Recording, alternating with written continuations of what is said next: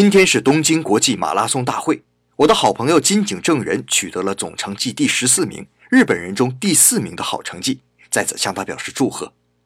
比赛中有一幕让我特别感动，当他艰难地跑到终点之后，硬撑着转过身，向比赛场地鞠了一躬，然后再也支撑不住，摔倒在地。我在日本也经常观看一些棒球、橄榄球的比赛，发现日本选手在入场或离场时都会向赛场鞠躬行礼。不止运动员，在超市或百货公司，工作人员从员工入口进入或离开时，总会在门前立正，然后毕恭毕敬地向自己工作的地方深鞠一躬。这几年，国内一直流行一个词语，叫“匠人精神”。我觉得这就是匠人精神，